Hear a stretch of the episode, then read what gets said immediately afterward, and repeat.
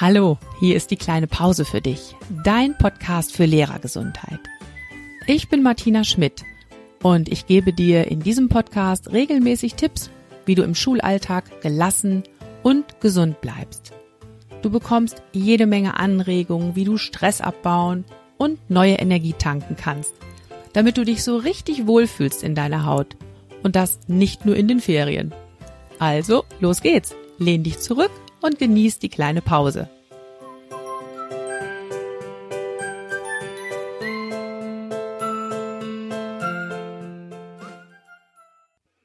Ja, heute bei mir zu Gast ist Wiebke Poth. Herzlich willkommen. Dankeschön. Und Wiebke Poth ist die stellvertretende Vorsitzende des VBE in Nordrhein-Westfalen und äh, sie ist da unter anderem tätig in dem Arbeitsbereich für Lehrergesundheit. Deshalb habe ich Sie hier heute eingeladen, Frau Poth. Vielleicht möchten Sie sich auch selber noch ein bisschen genauer vorstellen. Ja, sehr gerne.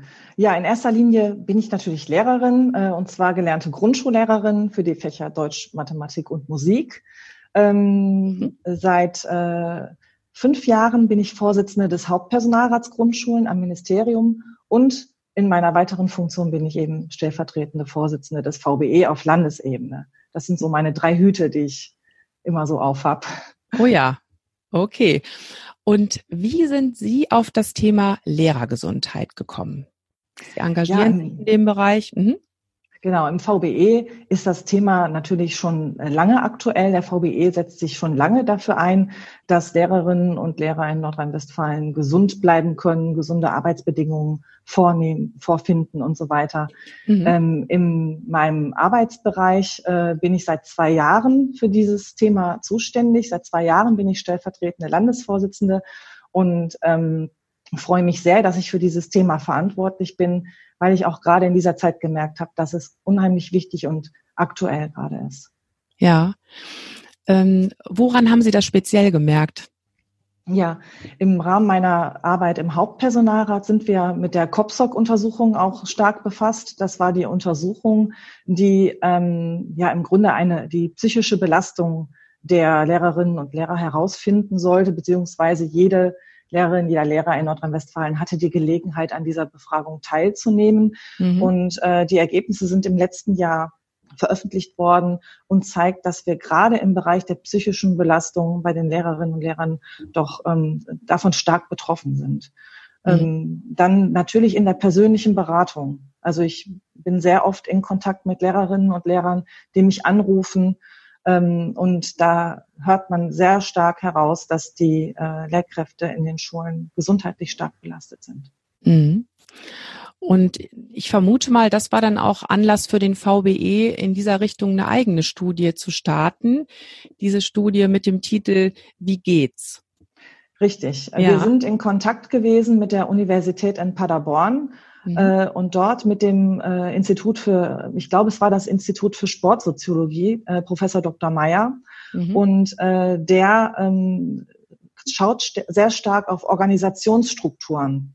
Mhm. Und deshalb ging es in dieser Studie nicht einfach nur darum äh, zu schauen, wie können Lehrerinnen und Lehrer in den Schulen äh, gesund bleiben, sondern es ging eigentlich grundsätzlicher darum, wie kann die Organisation, das System Schule dazu beitragen, dass Lehrerinnen und Lehrer gesund bleiben? Also wie kann es gesundheitsförderlich sein oder eben auch weniger gesundheitsförderlich? Ja, das klingt ja sehr spannend. Also Gesundheit jetzt nicht nur als Privatsache der Lehrkräfte, sondern wirklich, wie können Rahmenbedingungen geschaffen werden, damit die Lehrkräfte gesund bleiben? Ganz genau. Und da geht es, äh, mir ist eigentlich in dem Zusammenhang auch besonders klar geworden, dass äh, Gesundheit, Gesundheitsförderung an Schulen oft in erster Linie mit Schülerinnen und Schülern zusammenhängt. Richtig. Also dass sehr oft, äh, wenn man ähm, an Gesundheitsförderung in Schule denkt, sehr oft daran denkt, äh, wir machen eine Projektwoche zum genau. Thema Gesundheit. Wir äh, werden, werden natürlich täglich äh, uns dafür einsetzen, dass Schülerinnen und Schülern klar wird, was kann ich für meine Gesundheit tun, was gehört dazu, Bewegung, Ernährung und so weiter. Dass aber die Gesundheit der Lehrerinnen und Lehrer oft an, nicht an erster Stelle steht. Und das ist äh, ja auch kein Selbstzweck. Also es geht ja ähm, natürlich wünschen wir jedem Gesundheit, das ist klar, aber auch mhm. Das System Schule müsste ein Interesse an gesunden Lehrerinnen und Lehrern haben, denn auch Bildungserfolg und Erfolg in der Arbeit hängt davon ab, wie gesund und wie zufrieden bin ich. Genau. Und wie belastbar bin ich und kann die Anforderungen, die an mich herangetragen werden, dann auch ausbalancieren. Ja, so ne? ist das, richtig. Mhm. Ganz wichtige Sache. Jetzt interessiert mich natürlich brennend, was ist bei dieser Studie herausgekommen? Wie geht's den Lehrkräften? Ja, äh, also interessant ist, dass viele doch gesagt haben, es geht ja, es war eine subjektive Befragung. Das heißt, wir mhm. haben nicht einen Arzt losgeschickt, der die Lehrerinnen und Lehrer untersucht hat, sondern die durften sich selber dazu äußern, wie sie sich fühlen. Ja. Und da haben doch sehr viele äh, angegeben, dass ihr Gesundheit, dass sie sich gesund fühlen. Das ist also erstmal eine gute Nachricht.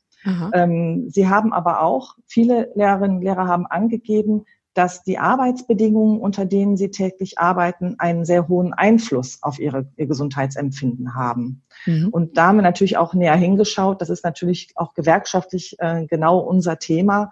Und da sind doch einige Aspekte ähm, hervorgetreten, die wir besonders wichtig finden. Und zwar, ähm, naja, zum Teil Dinge, äh, die schon ganz gut laufen, muss man sagen, aber ja. auch Dinge, an denen man natürlich noch arbeiten muss. Mhm. Können Sie da mal so ein paar Beispiele nennen? Ja, gerne. Also ähm, zum Beispiel äh, das Thema Ausstattung. Das Thema Ausstattung äh, haben sehr viele gesagt, äh, ist ähm, verbesserungsbedürftig, also die Ausstattung ist verbesserungsbedürftig und diese schlechte Ausstattung wirkt sich tatsächlich auch auf äh, das gesundheitliche Empfinden aus. Und zwar ging es hier mhm. um die räumliche Ausstattung, um die sächliche Ausstattung und auch um die personelle Ausstattung. Und das ist natürlich gerade die personelle Ausstattung bei dem Lehrkräftemangel, den mhm. wir gerade haben, natürlich ein sehr wichtiger Punkt. Mhm. Ähm, auch das Thema Belastungsphasen war, mhm. ähm, war sehr akut. Ähm, ich glaube, das ist auch das, was jeder, der so seit einiger Zeit in Schule ist, bestätigen kann, mhm. dass ähm, es immer Belastungsphasen gab in Schule. Mhm. Das ist, das ist ja wahrscheinlich auch in jedem Beruf so, dass es immer Phasen gibt, in denen die Arbeit intensiver ist, in denen es näher getaktet ist.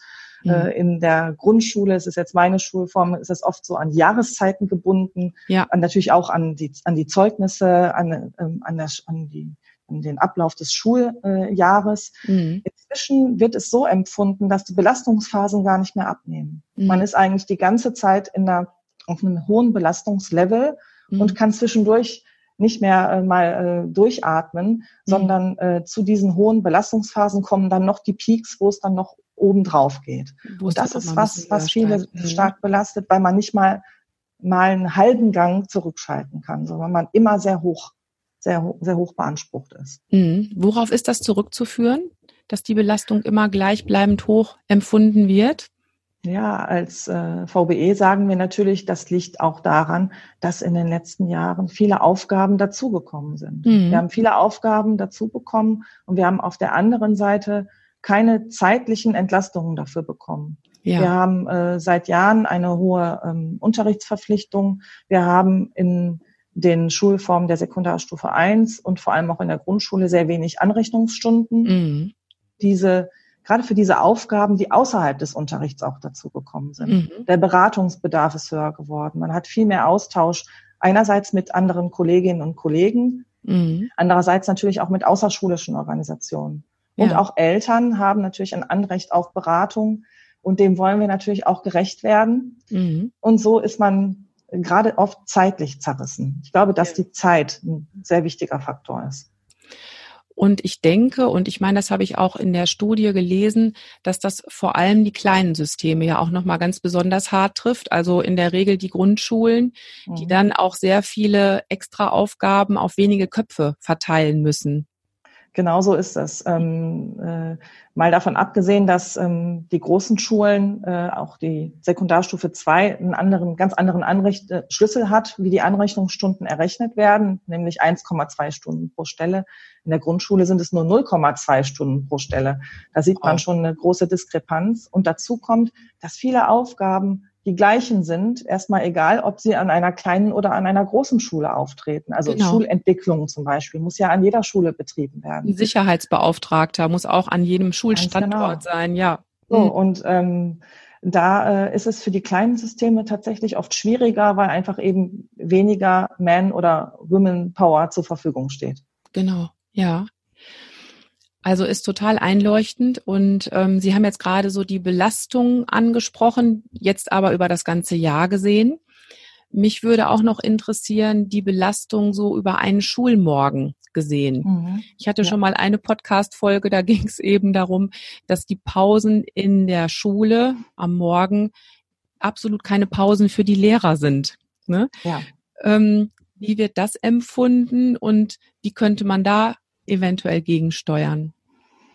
Ja, gegensteuern hört sich für mich auch erstmal schwierig an, denn das sind mhm. ja oft Sachzwänge. Ne? Man mhm. steckt ja in, in so einem Schulvormittag ähm, würde man sich sicherlich gerne einmal fünf Minuten zurückziehen. Die mhm. Tür einfach mal zumachen, äh, Stille genießen. Ich glaube, das ist das, was dann am meisten fehlt. Mal einfach kurz fünf Minuten auf sich, sich auf sich selbst konzentrieren. Mhm. Aber äh, tatsächlich, was ich gerade beschrieben habe, über das ganze Schulhalbjahr kann man, das Schuljahr kann man eigentlich auf einen Arbeitstag auch ähm, beziehen. Mhm. Das heißt, äh, es ist genauso, wie Sie es sagen.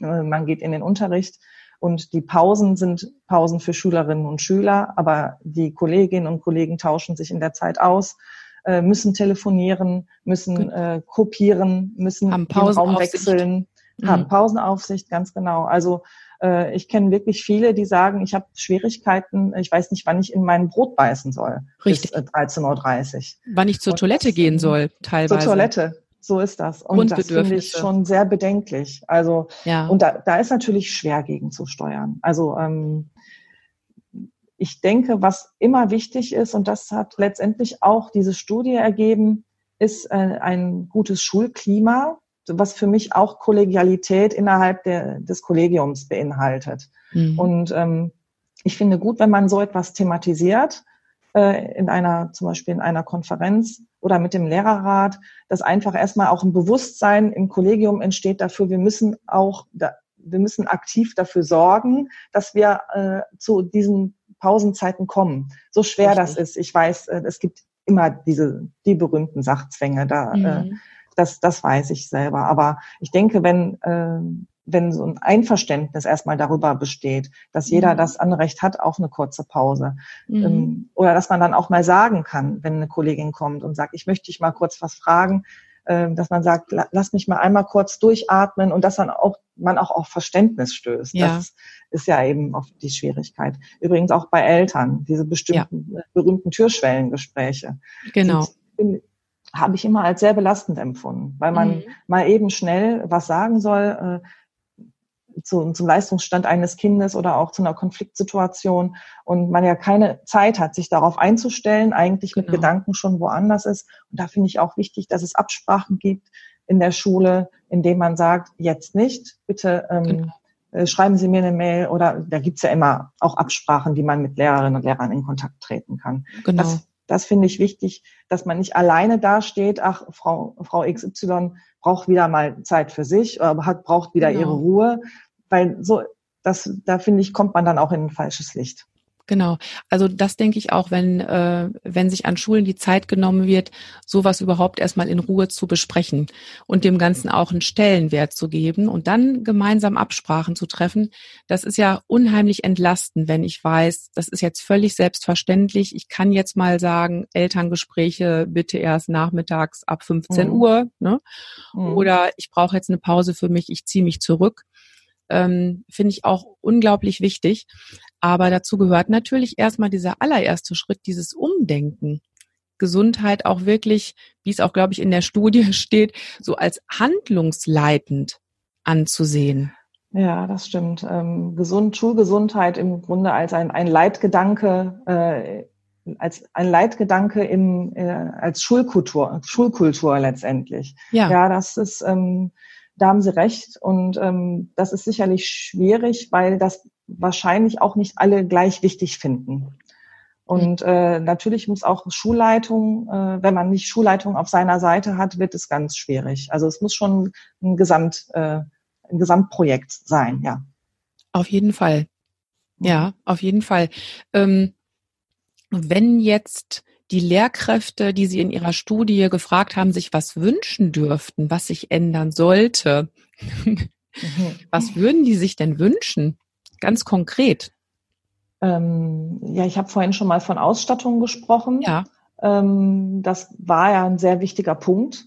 Ähm, und eben die zeitlichen Faktoren. Ich glaube, das sind wichtige Dinge. Also wenn man jetzt mal eine Wunschliste wirklich aufmachen sollte, ich möchte jetzt nicht unbedingt priorisieren, aber was da zum Beispiel äh, drauf stünde, wäre wahrscheinlich auch ähm, gute äh, räumliche Verhältnisse. Also das würde schon extrem zu einer Entspannung beitragen, dass man einmal für Unterricht äh, bessere räumliche Verhältnisse hat, die mhm. auch mehr, ähm, also einmal mehr äh, natürlich die Quantität, das ist die eine Frage, aber auch natürlich Qualität, wenn wir an Lärmbelastungen denken, wenn wir mhm. daran denken, dass wir große, ähm, dass wir viele Schülerinnen und Schüler haben und auch viel zu wenig Platz, dass wir mhm. keinen Platz haben für eine Differenzierung.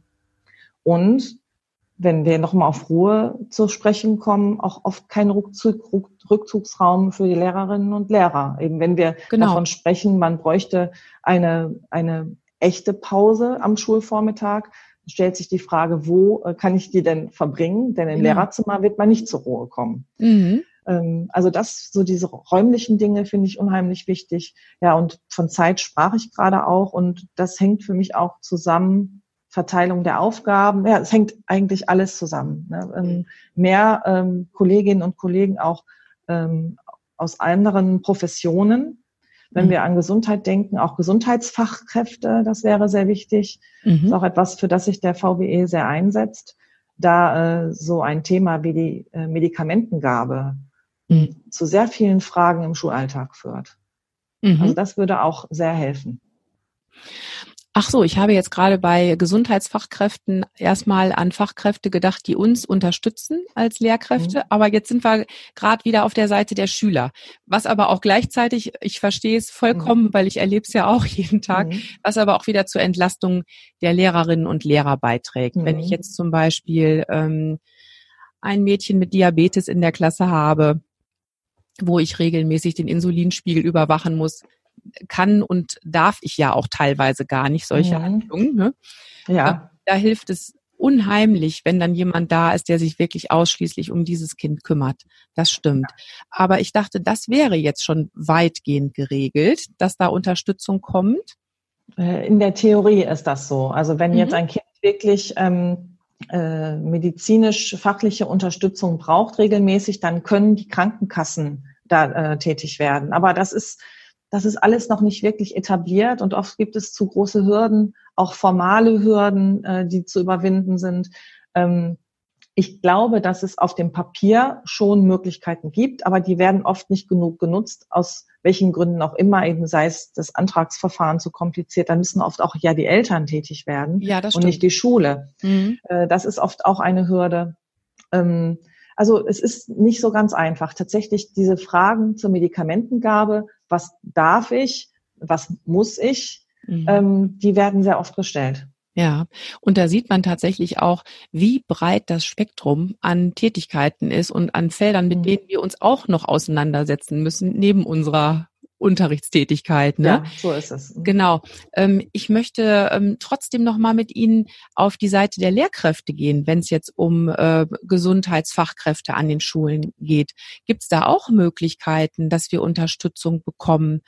Und zwar nicht nur jetzt so punktuell durch einzelne Fortbildungen, sondern auch so eine kontinuierliche Begleitung.